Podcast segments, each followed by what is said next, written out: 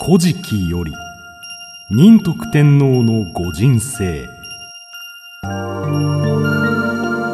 ある時仁徳天皇は高い山にお登り遊ばされ四方の国々をお見渡したもうた。そろそろ食事時だというのに国のどの家からも煙が立ち上っていない。人民は皆貧しく暮らしているようだ。今から3年間は加益人民の税を全て免除しよう。と仰せられた。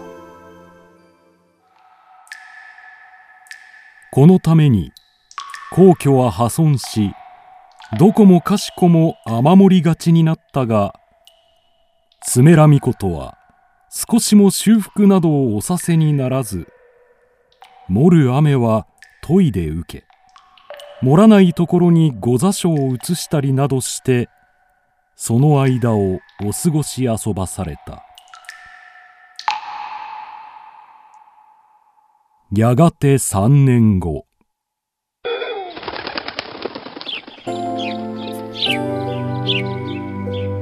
おお国中から煙がいっぱいに立ち上っている。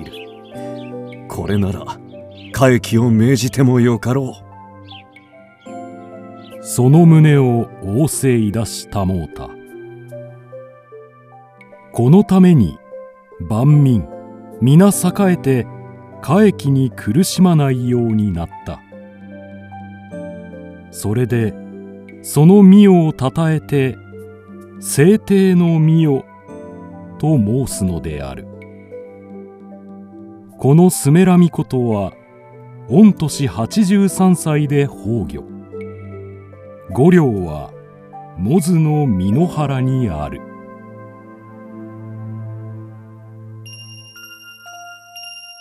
古事記より雄略天皇と赤い子。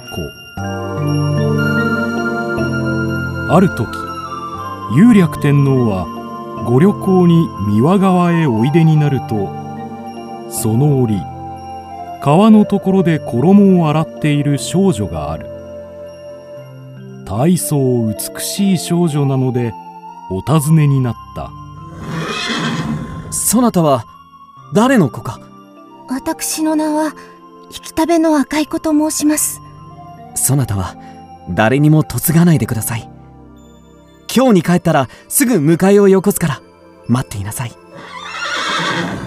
とお伝えさせになりお帰りになった。やがて赤い子はスメラミコトのお召しをお待ちして80年を得た。ある日赤い子は考えた。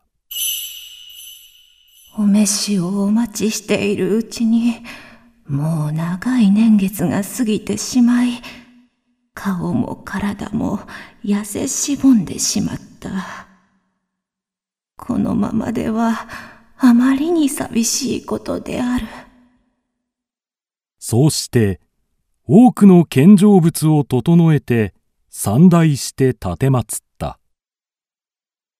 しかしスメラミコトは先に仰せられたことをとっくにお忘れになってこうお尋ねになった「そなたは何というババかの？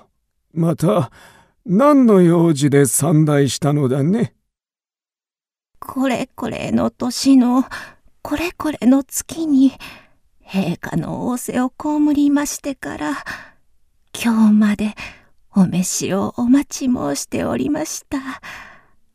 ですが、はや80年も経ち、もう今では顔形も全く老いぼれました。私のお待ち申し上げておりました心だけでも、お知らせ申し上げたいと存じまして、参拝いたしましたのでございます。と申し上げた。スメラミコトは非常に驚きになり、こう仰せになった。わしは、全くその時のことを忘れていた。しかるにそなたはミサオを守ってわしを待ち、虚しく女の盛りを過ごしてしまったのだな。まことに気の毒であった。せめて今からでも夫婦のちぎれは。と思うが、わしももう年を取ってしまった。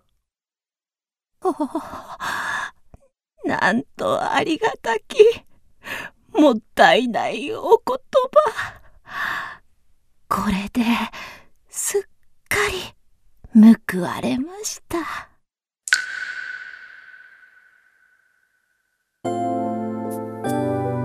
赤い子の涙はその着ている二染めの袖も濡れ通るほどであった。そうしてスメラミコトはこの老女にたくさんの宝と歌を賜ってお返しになった。